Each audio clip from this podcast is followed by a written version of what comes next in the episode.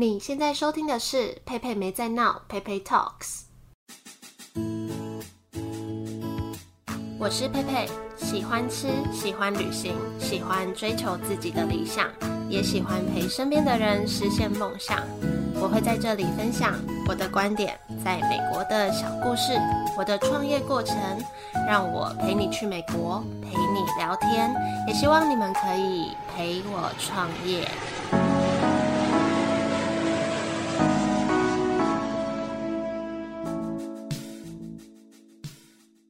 Hello，好久没有跟大家聊聊天了，已经有整整一个多月没有更新节目了，有点不好意思。那今天这集就来跟大家聊一下近况，分享我最近到底在干嘛，为什么都没有更新，就当成写日记、写流水账在录这集。好。我想一下要从哪里开始更新。嗯、上一次录陪你聊天的单元的时候是五月底，那个时候好像开始就遇到一连串的非常忙碌。我是去年十一月中的时候开始开店，可是我觉得好像今年年中开始，五月六月开始的时候，忙碌程度是比那时候刚开店的时候还要多。就嗯，那时候比较大的事情就是接了一场信义信义远百的长达三周的快闪，然后就六月七月都在准备这件事情。算是第一次，我给这个品牌尝试一个开分身的感觉，就我想试试看啊、如果民生社区这间店再加上另外一个点有呃比较稍微长时间的营运，我们做不做得到？然后呃，差不多那个时候我也进行了内部的重整，就是人员的安排呀、那这部分有机会的话，未来再跟大家分享关于呃面试，或是关于之前关于内部人员的规划跟制度，我考虑了什么跟做了哪些事情。所以六月、七月就在处理这些，然后八月店里蛮忙的。公司行号外送这块开始变蛮多，那其实我也蛮纳闷，为什么是暑假期间公司行号的外送会变多？就如果有在办公室上班的人可以跟我分享，因为我在台湾办公室上班的经验其实其实不算多，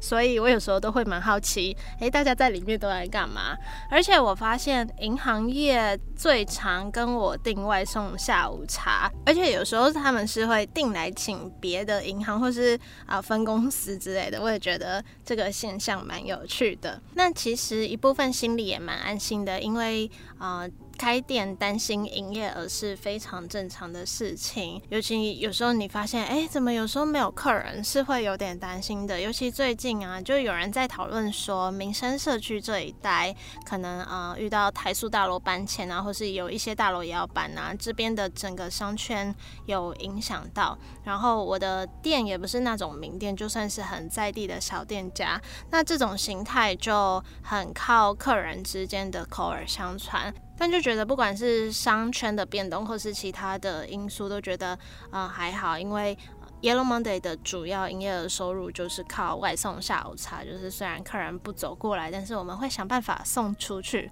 然后因为客人之间也都会帮我们口耳相传，就觉得心里是真的很感谢。那那天很可爱，就有一个妈妈来买四个可颂松饼，然后她买完，我在做的时候，她就在外面一直拍照。我想说，哎，奇怪，她之前都不会拍照，为什么这次要一直这样拍，东拍西拍？然后她就说，哦，她小孩在附近念小学，那班上的老师就叫每个人说，哦，你要报告一间学校附近的店。那她女儿就指定要 Yellow Monday，我就觉得好开心哦。然后，嗯，也谢谢，不管是客人啊，或是我原本私下认识的朋友，尤其是我的大学同学跟大学学长姐、学弟妹，就不知道为什么我明明那时候是在台中念书，结果大家的公司都在我的店附近的感觉。就谢谢这些人的支持，然后很热心的介绍推广，我们才可以越来越稳定。所以七八月就这样，那再来就是九月，九月有中秋节，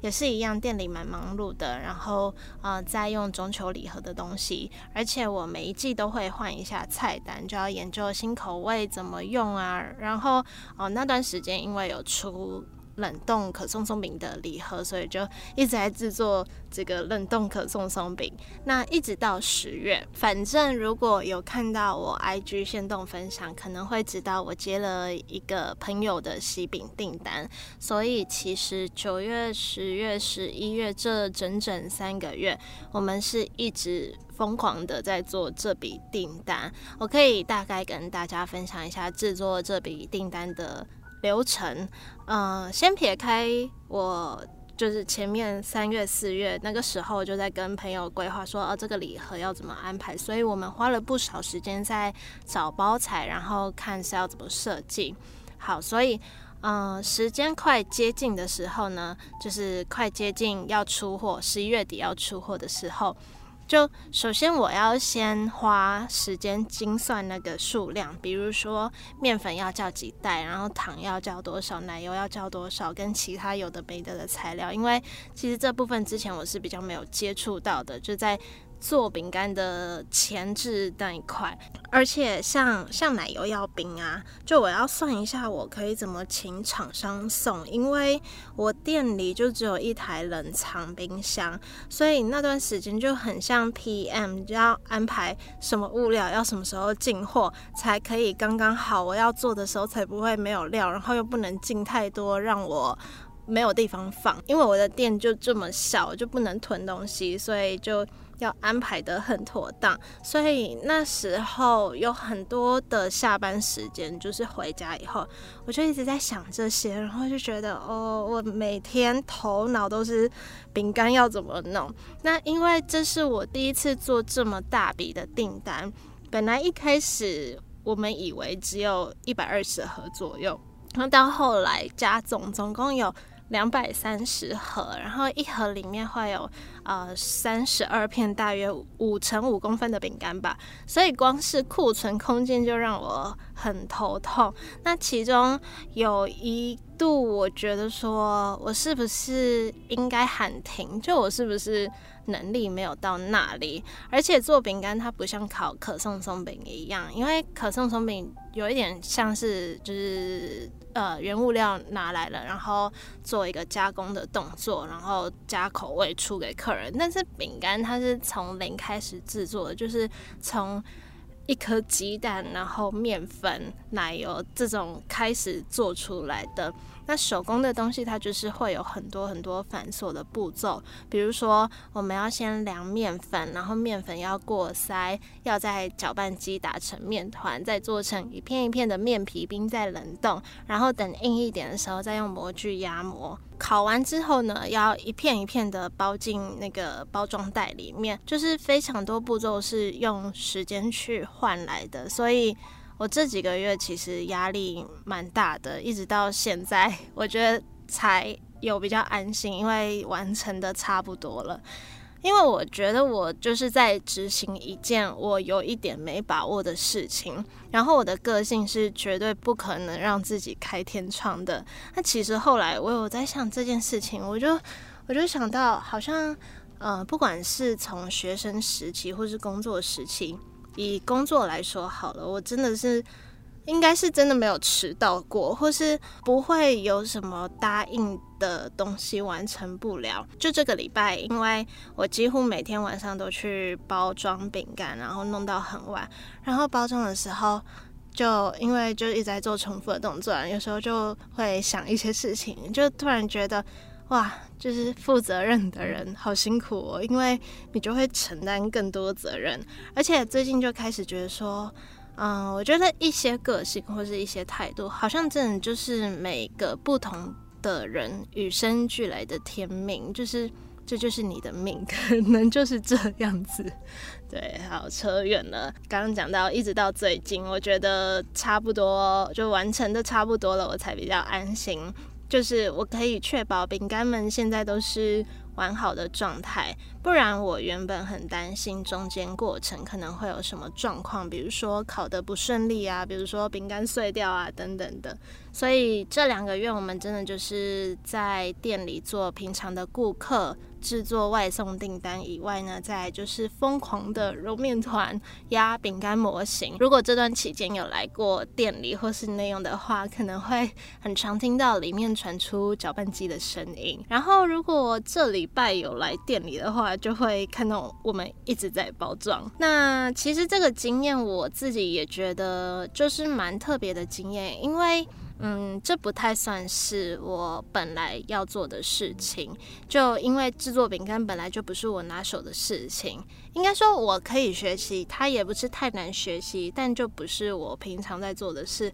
比如说在制作面皮这个步骤，其实是之前我不太需要碰到的，所以这次由我这边独立完成，我是有点紧张的。但是后来我们开始做的时候，就从没把握到熟悉到可以速度变快，就觉得说，哎，好像也没有那么难。然后就有一个体悟，就是如果你担心害怕一件事情，好像真的就是你去做做看，你去做过，然后摸过它，可能就会发现，哎，其实它就是这样子，没有这么的困难。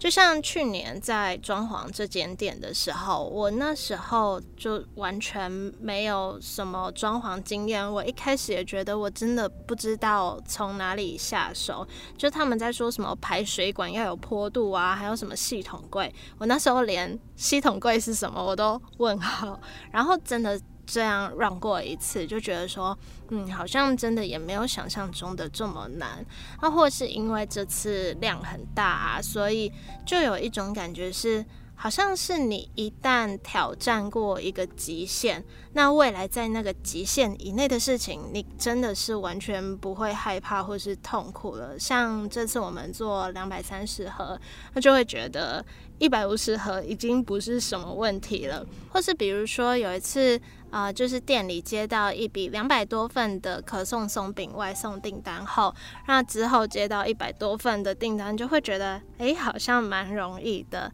那我就一直想到，嗯，那时候在考出国考试考 GMAT 的时候，有一个人跟我们说，如果你觉得考四个小时你写起来很痛苦，那你模拟考的时候就练习写八个小时，你去写四个小时就不会觉得这么痛苦了。或是我其实本来很害怕打针，但我记得那时候要出国念书前，你要先在台湾打一些疫苗才可以上飞机之类的。那我就自己去马街医院，一口气打了三三根针，那突然就觉得我不怕打针了。对，这是我最近在做这张订单的一个小体悟，鼓励大家。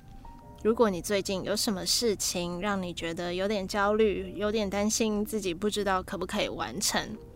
我觉得真的担心归担心，但就是想办法硬着头皮去做下去。那必要的时候去寻求协助，看有什么方式可以跟人合作。比如说这次，呃，我计算烤饼干的时间，因为我们的烤箱就很小嘛，就。不是那种营业用烤箱，我怎么算都没办法在恰当的时间完成。那我就去找有大烤箱的人帮我执行，把饼干放进烤箱里面烤的这个步骤，就整个速度上快很多。那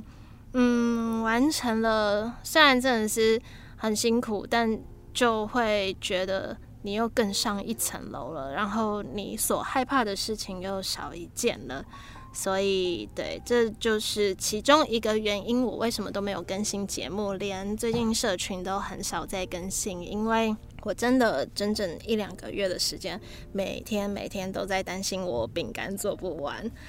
然后这集播出的时候是十一月十三号吧。那去年就是这个时间，我的店面装潢好，开始进设备、进物料、测试饮品、做好菜单。还记得那个时候是几乎每天我都一个人待在店里到十一二点，因为要赶着在我希望的时间开始试营运。我还记得试营运的第一天，我那时候就是很默默的试营运，因为我怕有什么状况。然后我记得第一天，因为我跟磨豆机还不太熟，然后中间。有一度咖啡粉出不来，我就很紧张，然后就赶快调整，赶快去适应。那这样一年很快就过去了。其实现在想起来，真的觉得还蛮不可思议的。就是人家都说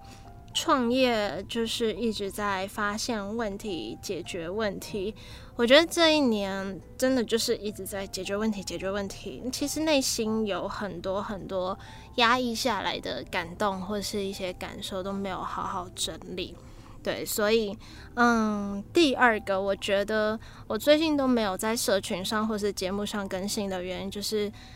比较心理上的。就其实我最近有点不知道自己怎么了。嗯，我觉得今年这一年真的是。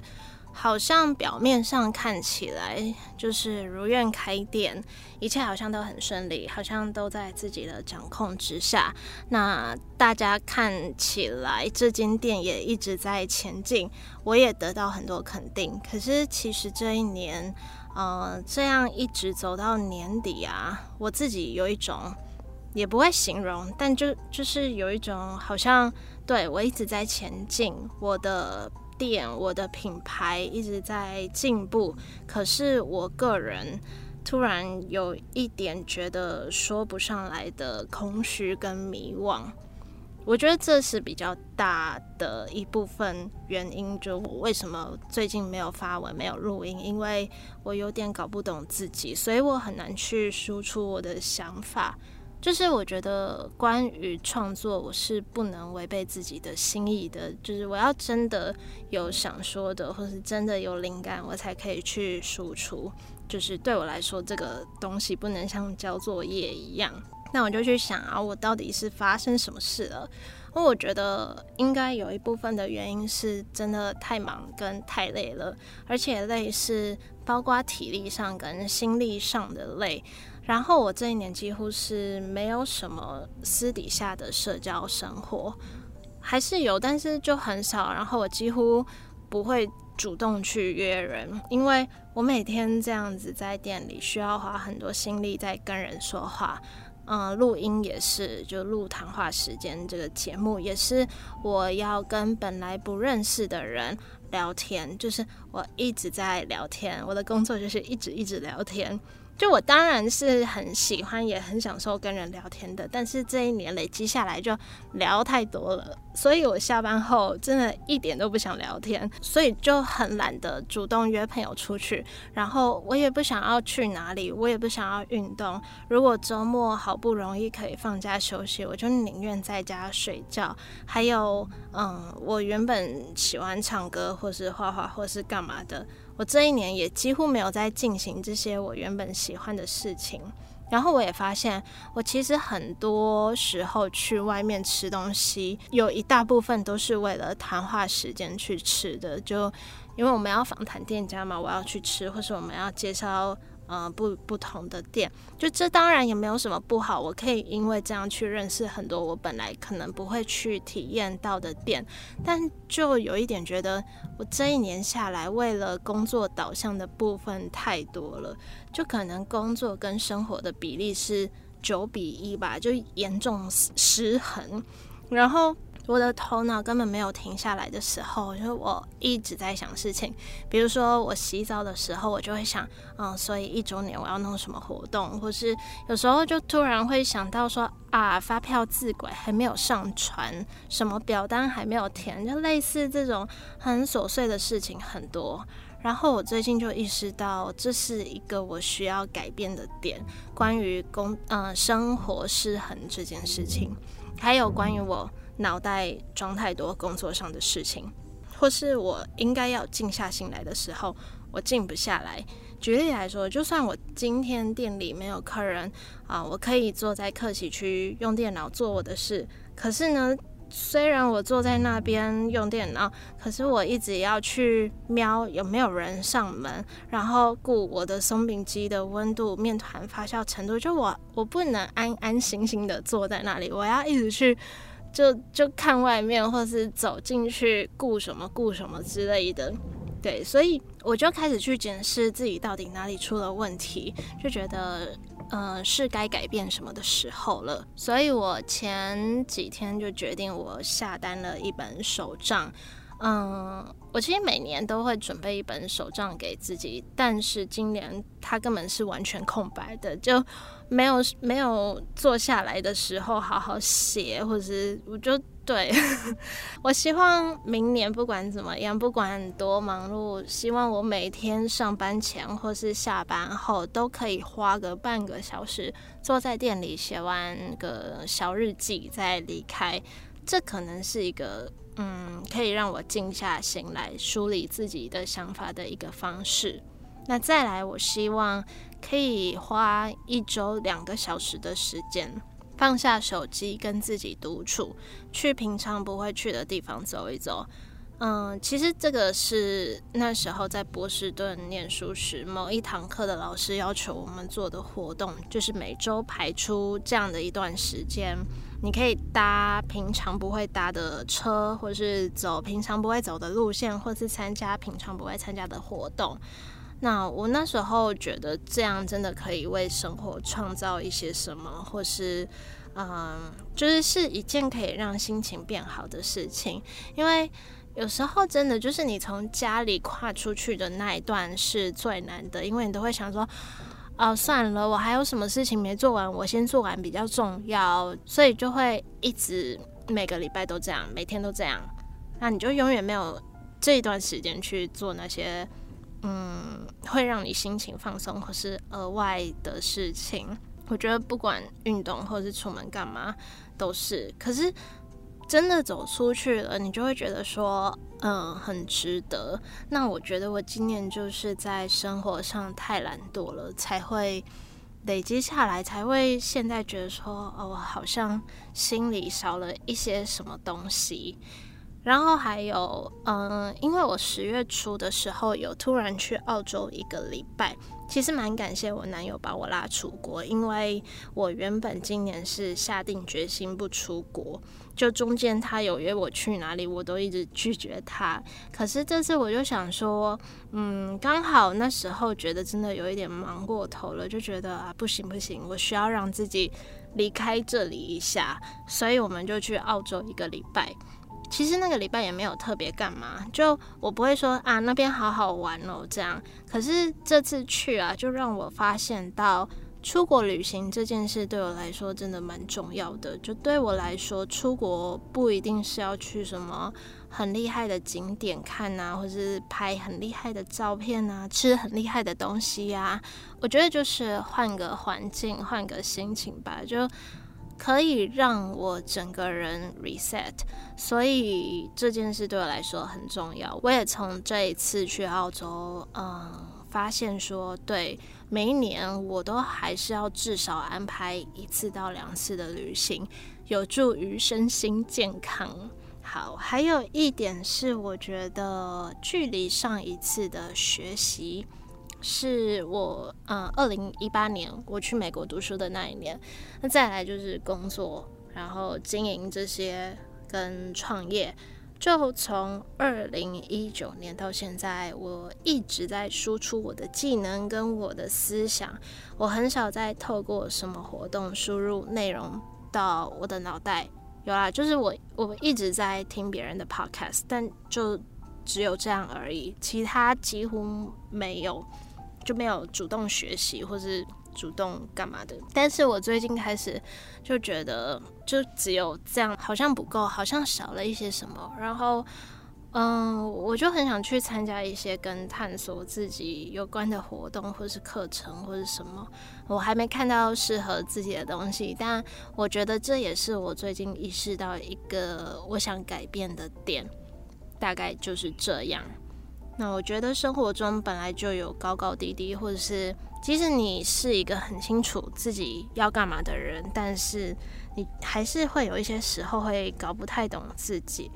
但我觉得有没有意识感很重要，就是发现问题是第一步，你要先意识到哪里不对劲了，发现哪里出问题了，你才可以进而去想解决的办法。所以不知道你现在是处于哪个阶段，或许你也跟我一样，觉得对生活有些困惑、迷惘，或是有些嗯不对劲的时候。那或许你可以试着拿起纸跟笔，或是开一个空白分页，写下来或打下来，先去发现自己怎么了。可能是什么原因导致自己不太对劲？那我们可以实际上做什么行动去改变？像我，我刚刚有提到，我发现自己这一年很少去跟私下的朋友聊天交流，所以我上周就马上约了一个我觉得可以跟我进行深度对话的朋友聊天，我就有跟他分享这些，还有分享关于 Yellow Monday 的未来。然后呢，从对谈的过程中，其实我也可以比较理性的理清一些我的想法啊。他就叫我做一个实验，他叫我回去列出五件呃做了会让我觉得快乐的事情，然后在接下来的一两周执行看看。我就回去认真想啊，然后我就列了五件事情。第一个是。去一间有 open mic 的咖啡厅、酒吧唱歌，然后第二件事去爬山，爬小山也可以，但就是去有树的地方走一走。然后第三个是，嗯，去一间咖啡厅写写东西，就不准再打开电脑做工作的事情，而是要去，反正就是把工作的那些分页都关掉，然后好好的去一间咖啡厅这样子。然后第四件事情是好好的吃一顿早餐，因为我觉得我自从开店以来，我早餐都吃得很匆忙，就乱吃，没有好好坐下来安心的吃早餐的时候。然后第五点是去认真散步。对，这五件事情，或许你也可以列列看五件事情，五件嗯、小小的事情，但做了会让你觉得呃可能有一点幸福，或是满足，或是快乐的事情。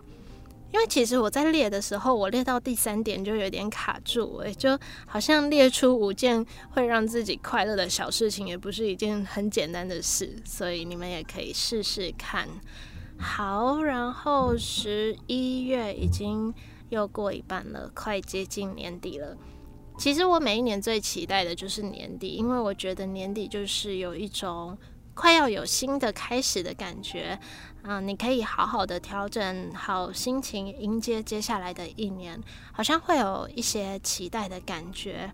然后你可以回头回顾一下这一年你做了哪些事情，你成长了多少。所以每年对我来说最重要的月份不是自己的生日，而是十二月。那等到十二月，我们再一起来好好回顾今年。好，今天这集。其实也没什么架构，有点流水账的感觉。祈祷我月底顺利的把喜饼送出去，然后开开心心的过完十二月的 Yellow Monday 一周年跟年底的圣诞节。那在节目结束之前，来念一下留言好了，因为终于在 Apple Podcast 上面有留言。好，但这是在九月的时候，有点久以前了。昵称是七七零七 H A 七七零七。他说不知道是麦克风问题还是怎样，笑声超大声会刺耳的那种。喜欢节目的分享，但希望这点只是我的问题。好，其实这点我也觉得跟我也蛮抱歉的，因为有时候真的不小心跟来宾聊到笑太大声，我自己剪辑的时候也超痛苦的。因为如果真的有这种状况，我都会把那段笑声截取，然后把那段声音特别调小，然后我自己就会剪到很崩溃。但是录音的当下就会不小心跟，嗯，主要可能也是因为麦克风不是那种录音室会有的超专业麦克风。我真的很希望未来有机会，我的店变大间一点的时候，我可以真的用一个像样的录音室出来，而不是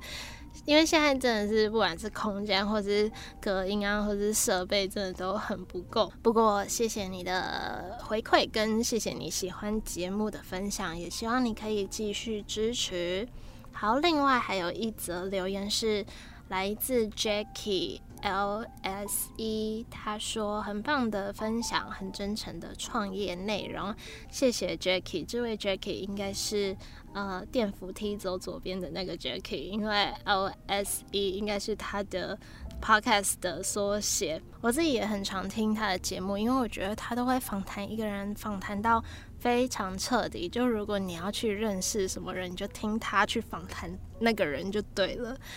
好，那其实我最近也有花一些时间在规划接下来这个节目想继续分享的内容。你就是关于开店创业，还是有很多值得分享的细节，然后很多是我觉得，因为我就是正在进行中，所以可以讲到更实际、更 detail 的内容。那虽然真的自从开店后，我没有办法像以前一样周更节目，可是我觉得这个节目对我来说很重要，然后在收听的你们对我来说也很重要，所以我不会放弃这个节目的。哦，然后，呃，前阵子还有一个私讯我 IG 的回馈，他说。去年认识你说要成立咖啡品牌，今年店面顺利营运，也持续更新节目和介绍各种品牌，超励志。在台湾学咖啡，我不见得有勇气去成立品牌，但像你这样成立品牌又持续和大家分享关于创立餐饮业营运等经验谈，这是很大的，嗯，这是很大能量的善循环。哇，收到这种真的是超加血，就很像你打电动失血，但吃到什么东西会补血补满的的意思一样。那这个听众应该是也有听我在另外一个节目谈话时间访谈店家的内容，所以才会留这些话给我。其实这些真的是对于我现在在做的事情很大的肯定跟动力，所以真的很谢谢你愿意给予我这样的回馈跟肯定。好，那今天这集差不多了，有什么想听的内容或者想对我说的话，也可以留言或私讯让我知道。那接下来 Yellow Monday 就要满一周年了，然后十二月初我们也接了小活动。那最近也在规划一周年要干嘛，还有规划明年要干嘛。等规划的差不多了，再跟大家分享。那有时候虽然我没有在 Podcast 及时更新，可是 IG 的线动都会分享开店创业的日常，大家可以去追踪。好，那今天就到这，我们下次见喽，拜拜。感